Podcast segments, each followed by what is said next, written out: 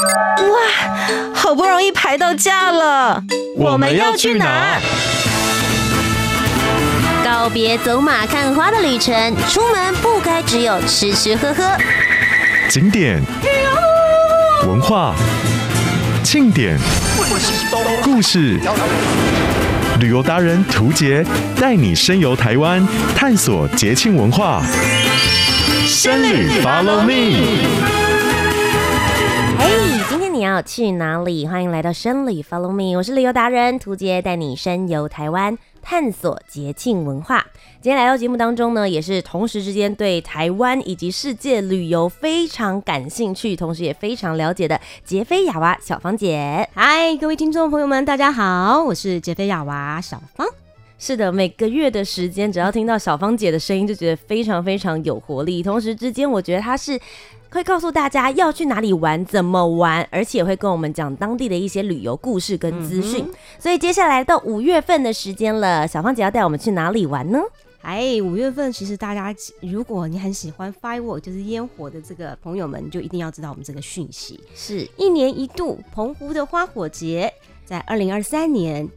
已经展开喽！是的，现在 如火如荼。其实从四月二十号的时候就开始了，对不对？对，一直到六月二十九号，每年都会维持两个月。嗯、那有 follow 的朋友呢，就会晓得这维持两个月，哇，这个 firework 可是可是精彩的。但是。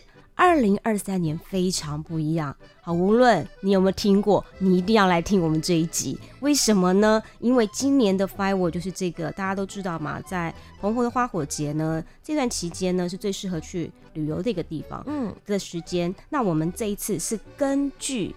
大家都知道的一个经典人物就是迪士尼，是的，他刚好一百周年，嗯，所以你可以想象这么璀璨的烟火结合这么可爱的迪士尼的人物，它会是什么样的一个画面吗？没错，今年呢，就是因为刚好迪士尼一百年嘛，所以呢，结合了这样的部分，所以我们在这花火节有很多跟迪士尼有关的什么呢？我跟你说，迪士尼最喜欢的人物是谁？公主系列。哎呀，我的妈呀！好吧，不是公主系列吗？好啦，就是公主系列。那这中间呢，迪士尼有很多精彩经典的，Mickey、Minnie 一定有的嘛，对不对？嗯、那小美人鱼，其实我蛮喜欢小美人鱼的，是不是？Ariel，呀，yeah, 然后再来就是爱丽丝的梦游仙境啊，嗯、还有 Elsa，Let it go，Oh my god，我就知道你要唱了。我的节目就是要拿来唱歌啊，是，你就给我唱完好吗？其实还有一个部分是星际大战。哦，像我自己就是有很多跟星际大战有关的东西，因为我觉得还蛮酷的。所以你想想看呢，有这么浪漫，有这么可爱的，那当然有星际大战这么酷的，它结合在一起，还有漫威系列的，是，所以整个你就可以想象那个画面有多棒多棒。一共有几场呢？真正来说，大概二十四场，平均来说。那当然我也要先讲，从四月二十四月二十到六月二十九，可能会因为一些天候它调整一下，嗯、所以大家注意一下我们主办单位的官网。好，是。那通常在没有一些气气候的影响的话，我们都是固定礼拜一跟礼拜四。它的主广场是在哪里呢？其实大家也不会陌生，就是观音亭的那个广场。嗯、大家有没有去过？我相信。屠洁应该也常常去过澎湖，是，就是有在那个信义虹桥那个地方，也是大家虹桥嘛非常非常盛行的彩虹桥，白天看很漂亮，晚上更美。是啊，我是白天去的，你没想到吧？那这个彩虹桥去放烟火，是你是看的是海上烟火。对，那我们大部分的人会从观音亭的广场去看这个 firework。是，所以呢，除了这个烟花烟火之外，它还有什么？空拍机、无人机，就这个创造出来的画面，其实我自己觉得蛮讶异的。虽然我不是很、很、很、很知道这个所谓空拍机，可是你知道，我们要的就是看到的美的画面。是我同时还要跟大家讲，除了路上看这些烟火。你还可以海上看烟火哦，可以搭船，还可以搭船，嗯、因为这个你看，你要如果去年是在陆地上看，哎、欸，你今年不如管，嗯、呃不不妨换一个方式，就去海上看。对，如果一开始在陆地上面看的话，会是比较斜角看那个整体的画面，是，是，是，是。但如果在海上看的话，会看到烟火是从你的头上面掉下来的感觉。那我也建议大家，如果你刚好那我们讲的这段时间你是在澎湖的时候，你不妨去官方网站看看它的烟火，其实都有一个主题，嗯、欸，其实你就可以捕捉到。到你想捕捉的画面哦。因为其实呃，澎湖的花火节已经行之有年，非常非常久。只要一到夏天二十一年呢、欸，是的，所有台湾人，甚至是之前也红到国外去。是，是，是。所以在疫情之前的时候，很多外国人来，像今年二零二三年的话，也是看看起来有越来越多外国的旅客。然后有很多，你有没有觉得一件事？嗯，今年的主题真的超国际化。我觉得是啊。其实去年是 Line、嗯、Line 的那个比较什么 Line Friend 那个那些图。对，是比较通讯的感觉啦，因为之前疫情的关系，大家都透过网络的方式，所以用 LINE 当主题。今年就真的是开国门了，我真的觉得嗯太梦幻了。迪士尼一百周年刚好就跟上了今年的花火节，是。那究竟到澎湖这边，除了花火节只有晚上的时间，我看一看非常绚烂的灯火，同时之间也有很棒的演唱会。对。但白天的时间到底要做什么？去澎湖可以玩几天呢？接下来也请小芳姐。杰菲亚娃旅游达人带着我们一起游澎湖。Top 热门旅游市。首先，照惯例，你知道吗？小芳姐的惯例就是一定要先知道它的地理位置。是的，澎湖在台湾的西边，所以基本上呢，西边的话，你就会有一个东北季风的问题。哦，是对，因为东北季风的话会怎么样？它就会有节。你看会有个季节限定，对。那我们真正在旅游比较适合在澎湖的季节，就是三月到九月下旬，这个不是东北季风的时候，就是 right now，yeah，，就是现在，不然人家干嘛烟火节这个时候举办？真的天气又最好的时刻。对，那在这段时间你可以玩的东西真的很多很多。嗯、我一定要说一下澎湖，基本上呢，十六世纪欧洲人因为他有被殖民过嘛，大家都知道台湾的一个历史。嗯，被殖民的时候那个时间，欧洲人叫它什么叫渔翁岛。哦，oh, 我跟你讲，渔翁岛又不是鱼岛，也不是什么渔光岛，大家都不知道。我要个，我要请大家注意，在字面上，渔翁岛表示什么？很多渔人的老公公。我这怎么翻译呀？很多打鱼的人的岛是吗？是这个意思吗？哎呀，我们要讲的是它是海洋资源十分丰富，所以呢，你你就会有什么捕鱼的渔翁啊，或者是、uh, 对那最主要是它形容的部分就是它。港外外海的部分就是说，你知道吗？渔获量或者是海洋生态要丰富，其实你这个波涛是要汹涌的，不可能平静无波。嗯、但是它如果走到港内的时候，它就比较平静了，哦、所以非常适合什么 旅游，你知道吗？了解。就是你要这边玩水，嗯、你要外海的、内海的部分，它都齐全，嗯、但是季节要对。是，所以欧洲人那时候叫它渔翁岛的时候，你就可以知道它这个澎湖岛整个的。优势在哪里？嗯，那当然这中间有经过很多，那我们也知道跟台湾历史有关系啊，嗯、包括呃郑成功打打打跑了荷兰人啊，嗯、到最后，那最主要我要讲的是澎澎湖，它不是只有一座岛。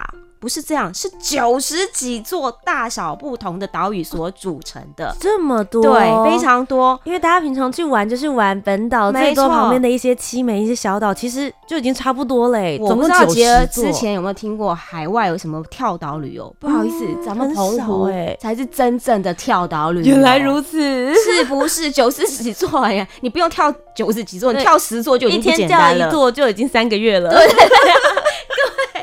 然后呢，最主要这样子九十几座，所以它就是玩海的一个地方。嗯、那它很美的一个部分，当然跟它的地质有关系。它的地质是什么？就是得天独厚的玄武岩。嗯，这个其实蛮特别。这个景观在台湾本岛比较没有那么多。是，对对其实玄武岩可以造就出什么样呢？嗯、因为玄武就是火山爆发之后，然后呢融流到海底。你有听过柱状玄武岩？是，有很多柱状玄武岩，你可能在。我说真话，硕大就变是美，美塑大啦。意思就是说，你看到很多柱的时候，你就觉得哇，那太太像魁壁山，我不知道姐有没有去过那一整片。当然，可能你会觉得要拍倒影，拍什么？我觉得不用，你只要拍出这样子有所谓的柱状玄武岩的这整片山山壁，哎，那就是一绝了，真的。所以不一定要像什么完美打卡变成那样，其实亲自去的时候。拍照当然是很重要，但我真的很真心建议大家，如果你到现场，多留一点时间给你的眼睛，嗯、让你的眼睛去看满这一片美景，而不是一直。拍拍拍拍，是因为其实你看到的是大自然几千年、几万年以来累积过来的，那很不可思议。对啊，因为像小芳姐刚刚有提到那个柱状玄武岩，它的方式其实是以前熔浆喷发之后，它在海里面，因为遇到海它是热的嘛，遇到海水之后很冷，就急速冷，快速的收缩之后，才变成这样子特殊的角形的形状，慢慢的堆叠上去，接着它离开了海面，对，地形地形上升，就是我们家造。那叫什么隆隆起的一个对运动，造山运动然后它就起出来来，所以它要起来也不是这么容易、哦不然大家平常应该是要潜水下去才看得见，就是那些鱼儿看得见，我们是看不见的、哦。它现在特别来到了陆地上面，所以其实在这个方面的话，也是澎湖非常特别的地形景观。那也因为这样的地质环境，所以呢，它有。国际认定它是世界最美海湾之一，嗯、我觉得这与有荣焉呢，而且是真的名副其实。那你不要以为它只有天然的景观，它事实上在文化资产也非常丰富。嗯，这些文化生产资产所说的其实是百姓生活的堆垒。嗯，这个很重要。那它有很多的古迹、历史建筑，这都是多项的文化财。我们常常讲，不是千年的古迹叫古迹，当这些百姓生活百年前，甚至十六世纪之前。嗯他们十六世纪以后，你看像到现在多久了？他若有存在，你都必须替他拍拍手，也真的要很钦佩他，谢谢他们把它保存下来，后代子孙才看得到。嗯、所以在这边不是只有天然美景，它的人文，它的一些我们刚刚说的多项的文化财，你是在这边可以看得到的。嗯、因为其实就像小芳姐前面跟大家介绍，就是澎湖这边不止地理，她也跟我们分享了历史。这以前的话，真的是从这个荷兰人的时期，啊、然后一直到清代时期，其实。发展非常非常悠久，对对，很多人都会说澎湖现在去就夏天的时间是最棒的。但其实刚刚有提到的，就是这些文化财、古迹啊、历史建筑，就算大家真的是冬天去没办法玩水的时候，啊、其实走一走这些故事，你也会觉得说，哎、欸，好像更了解以前那些我们没有活过的年代。没错，他们哎，说真的，常讲祖先、祖先、祖先。能够生活下来的智慧是我们必须汲取的，我觉得这个蛮重要的。嗯嗯，所以其实大家玩澎湖，除了周边的这些就是海呀、啊，还有刚刚讲到自然风景之外，其实马公市区是不是也蛮值得玩的？哦，我跟你讲，嗯、你知道我们大概从台湾过去呢，本岛过去一定是搭飞机嘛，那你降落的地方就是马公市。是，所以我一定要先请大家，我虽然讲它是九十几个岛屿去组成的，但是以行政区域来划分的话，你一定要记住，它是以我们讲整个澎湖。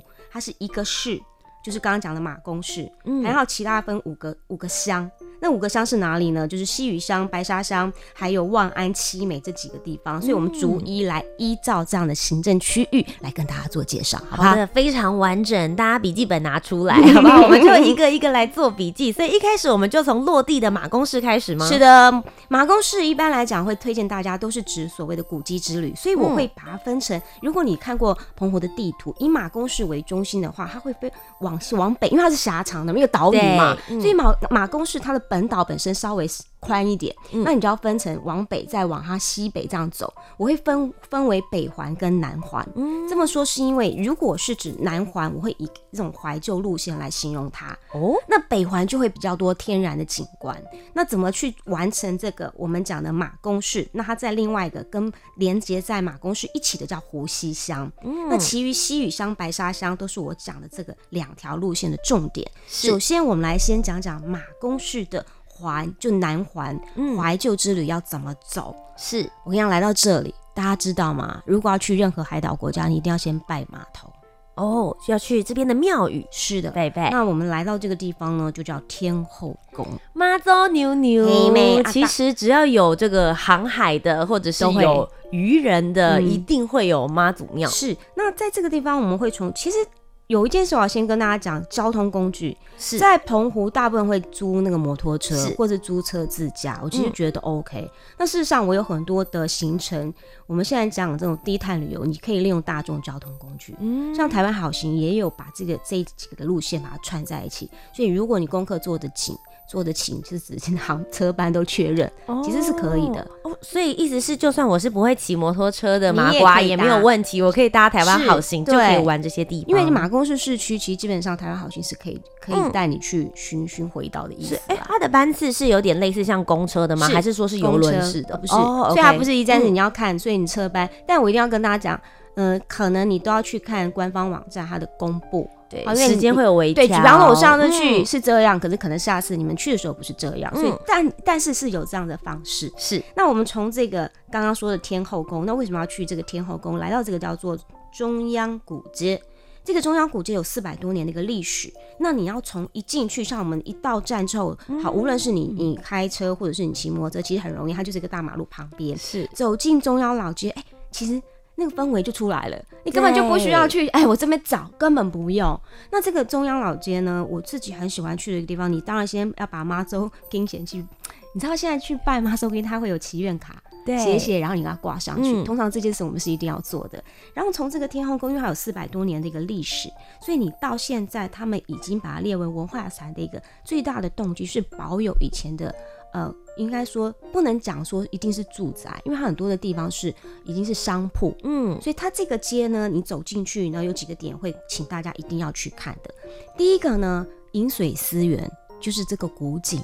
哦，你知道吗？因为海岛嘛，古井还蛮重要的，是要淡水。是，然后这个古井其实以前是很大的一个古井，可是你知道古井都是那样往下挖的，对。那它旁边又没有一些设施，他们觉得哦，担心有人会掉下去，所以他把它划分四个。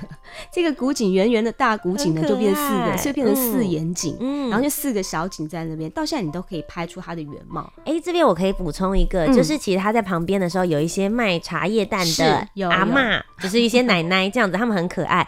然后你可以跟那个奶奶借他们一个那个水桶，你可以去体验，就是怎么样子以前的人去捞水桶吧，是有一个 cos 的。哎，说真的，我去没看到阿嬷，所以我不知道这一趴。哎，所以我觉得就像小芳姐说的，旅游这件事情啊，我们讲了，当然是告诉你我们的小经验，但每个人去的时候会有不同的人文记忆，是是，你会遇到不同的人，会教你不同的事。这就是我们讲古迹之旅对你给你很大的一个 feedback，因为每个人都不会一样的。是。但我记得那时候我还去找个有人告当地朋友告诉我一个最最古老古老的一个印刷厂印刷厂，哦、你有印象吗？这个我不知道，那个、就所以我们真的知道都不一样、啊。大家集大成，然后那边还有 那边还有一个民宿是全澎湖最最早有马桶的，你知道吗？啊，真的不知道。所以呢，你就去。我觉得你走到这些古街，有一件事很重要，嗯、因为还是有居民住在那儿，不要打扰他们。哦，是。可是他们还是很热情，对，看你什么时间去嘛，然后又很好拍照。嗯、你拍照的时候，当然不会有人阻拦你，因为有很多呃地方它已经变成小小的咖啡厅啊，嗯、你光那些。窗台拍起来就已经很美，真的很漂亮的窗花。所以这个中央古街，我一定请大家也帮个忙，就认识一下它的历史，因为中法战争在那边发生过。那最主要是你都步行就好。从、嗯、我刚刚讲的这个中央古街，你接下来都用步行就可以抵达，哦、都走路就可以到了。就比方说你走路走个五分钟就可以到这个顺城门。顺城、嗯、门当初就是中法战争，它能够抵御法国的军队来的时候，它因为它可以看到整个码头的一个状状况，所以稍微居高就临下了。明白意思吗？所以你往前走，我觉得圣城门很不是很多人知道，嗯，应该说他可能看过，应该都是骑车的时候大家会经过，就说啊这里有个门，大家就过了。但其实它是可以走上去的，对。那我真的建议大家爬上去一下，因为真的，你知道吗？城门对整个城来说，它是很重要的。以前是那个防御，是非常重要的一个结界。那我觉得你就上，因为它可以上去嘛，你就上去，看起来的眼界也是不太一样的。嗯，那我真的建议大家，就如果你在天后宫，然后走中央古街，再过一个小马路，你知道那边的邮局都长得不太一样，真的真的感觉都不一样。然后再上这个顺城门，你这一趴，我跟你讲，perfect。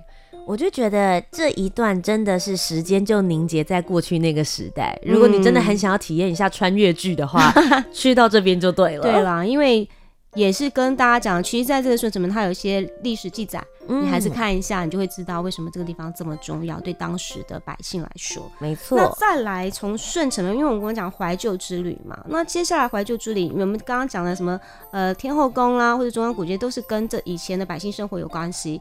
再来，我要再请各位步行，大概不到十分钟，也是从顺城门这样往往前走，就可以来到一个在整个台湾最古老的一个眷村。我知道，因为我是眷村小孩，我也是。对对，我就是从小就 把它在哪里，我们就跟着不同的眷村，所以眷村对我来讲影响蛮深厚的。嗯，那这个眷村呢，它叫笃行石村。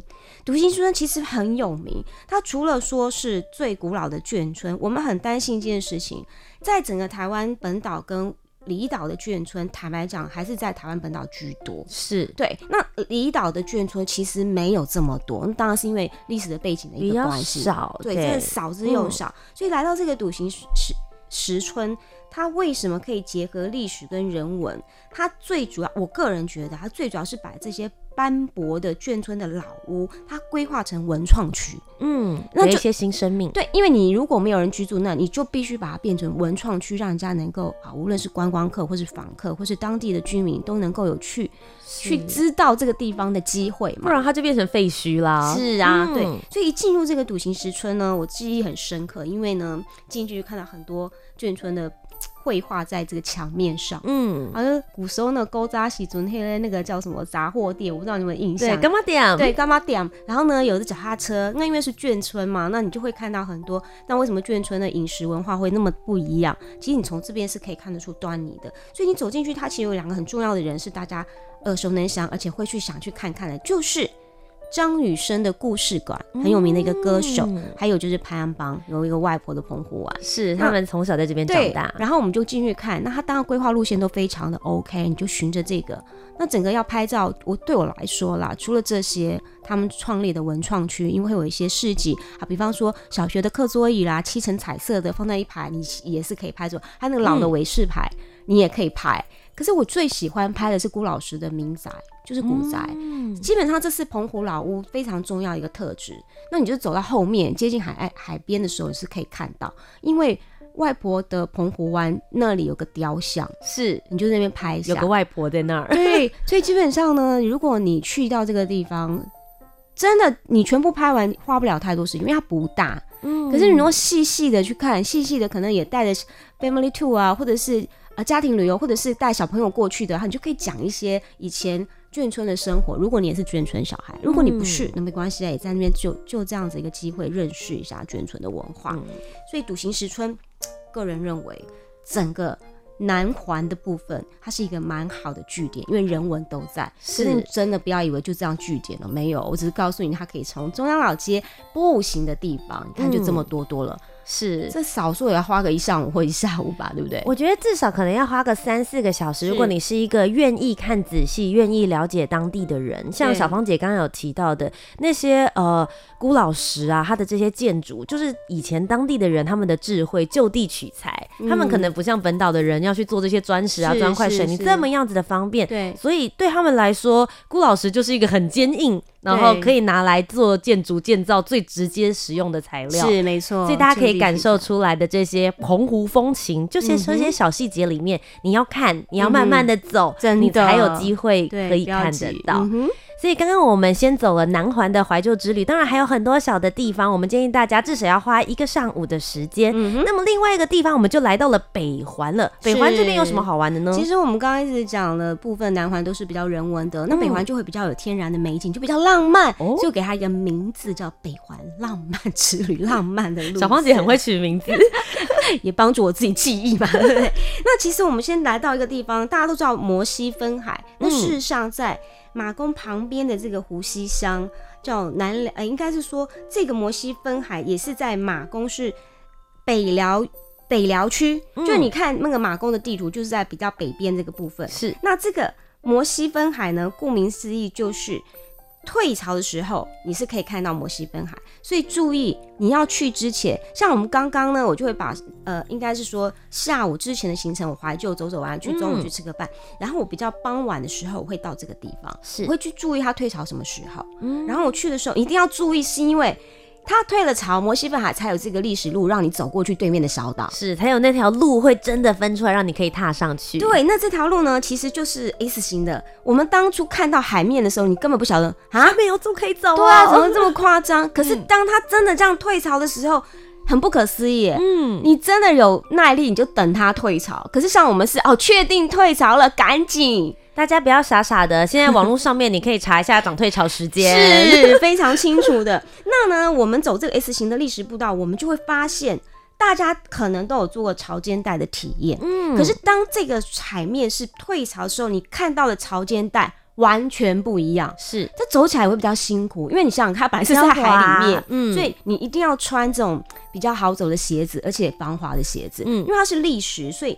你知道吗？那个小石头有的尖尖的，嗯、所以真的要很小心，很小心。像我去走的时候啊，我我我先自首，因为那个时候啊，剩下没有多少时间，半小时他就要涨潮了，火速赶紧就这样冲过去。所以呢，我的确走了这个摩西分海的这个历史步道，大概只有三百公尺。但你知道火速，我好像没有办法去拍很多照片。我跟大家说，其实你快不起来，因为在跑的过程当中，你就是觉得很容易滑脚啊，或什么的。对，它是因为它是湿的嘛。对啊，所以你脚有时候会陷下去。我太轻估了，所以一定要跟大家真的是 稍，你真的把握一点好一点的时间，比较保守，至少一个小时，我不是有半小时，因为我怕你来不及跑回来，这个也要注意一下。来不及跑回来就严重了，你就要扣人来开船来揍你了。对，然后不要穿太白的鞋子，因为你会很心疼。你回来之后想说哇，满鞋子都是白鞋子。但我很庆幸，我还是。有走的，因为真的是不一样，很特别，很特别。而且你知道，你当你走这个 S 型的一个历史步道的时候，虽然说是步道，可是海就在你这边旁边这样子，嗯，在那很很有恃无恐的，突然还想亲你一把，你懂意思吗？就是海水已经在渗透的时候，我我我我我赶紧。所以我觉得体验这种感觉很不一样，你在跟大自然。去做一个很小的互动，是很小的互动，就哎、欸，你来抓我啊，我干嘛？哇，海抓人大概是这种感觉，有跟上你的脚步，所以我觉得很棒。然后真的找个时间，呃，为什么建议下午就是没有那么热？嗯，真的没有那么热。你大概下午四点，就是抓掌握一下潮汐时间，你再去，不要太热了，因为你知道我们去适合去的时间，真的每天太阳都蛮大的。是。那再来湖西乡，我刚刚已经讲了这个摩西分海，那我还要讲一个南辽古厝。嗯，那南辽古厝最主要就是讲到古厝这两个字，大家一定能够明白，就是以前人家居百姓居民生活的地方。那这个百姓生活居活居居住的地方，它有什么什么特色呢？你知道澎湖很多人口跟很多地方都一样，它就是外移。那这些古厝你要把它保留下来，我跟你讲，很需要很多很多的一个努力。嗯，所以这个建筑特色。就是我刚刚讲的辜老师的建筑，你走进去，每一栋房子全部都是辜老师。嗯，然后最主要这里为什么会引引起这些？你知道澎湖到处都是孤老的孤老的房子啊，那这个有什么好好引起这个 IG 打卡的热点？你知道为什么吗？还有很多圆圆的彩色的浮球啊，有色彩，哇塞，吊在上面，不是在下面，你不是飘在海上哦，它是吊在上面，所以你整片拍的时候，你就在这些浮球中间，是，所以这些造景。说实在话，它其实是有故事，而且是环保故事，你知道吗？是因为你知道它是整个四面环海的澎湖，它本来就会有一些漂流物过来，嗯，还有这些漂流物，你知道浮球为什么要？嗯，一定是比方说它弄个界限什么之类的，所以连这个浮球也变成漂流物的时候，你会觉得啊，这是在干嘛？你一定要赶快把它，你整个浮浮球把它破坏掉又很怪，所以当地居民这个漂流物都回收回来的时候，发现有浮球的时候，他就动了一个脑筋，就把它变成彩色的。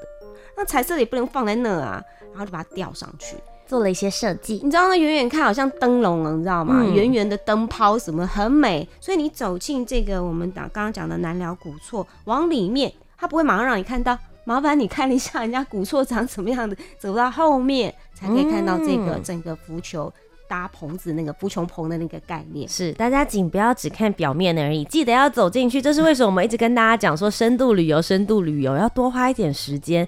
与其一天走一个岛，一天去澎湖，一天去金门，一天去马祖，不如花一个礼拜的时间，甚至是花三天五天都待在同一个地方，你个人觉得。今天要讲的景点，至少你要花四天 三夜，而且没有下海哦，没有怎样下海哦，是。只是 sightseeing，知道这些景点，光是我们讲的这些地方就很值得大家可以好好的去走一走、玩一玩了。嗯，那其实呢，今天大家真的我们只讲了澎湖的一小块的地方而已，包含像是杰菲亚娃、小芳姐刚刚有提到了，我们还没有跟大家讲跳海呢，跳岛啦，跳海跟跳岛都要啊。好了好了，我们要好好的去潜水，好好的玩水，亲近水。嘛，但其实呢，在澎湖光是在陆地上面的行程就已经非常非常精彩了。是，那今天再一次非常谢谢杰菲亚娃小芳姐来到我们的节目当中，跟小旅客分享到底澎湖要怎么玩，以及澎湖花火节现在正在如火如荼的展开当中，邀请大家一起去澎湖看绚烂的烟火。哇哦！如果大家想要了解更多澎湖这边的旅游资讯的话，我们其实也可以到小芳姐的部落格写完了。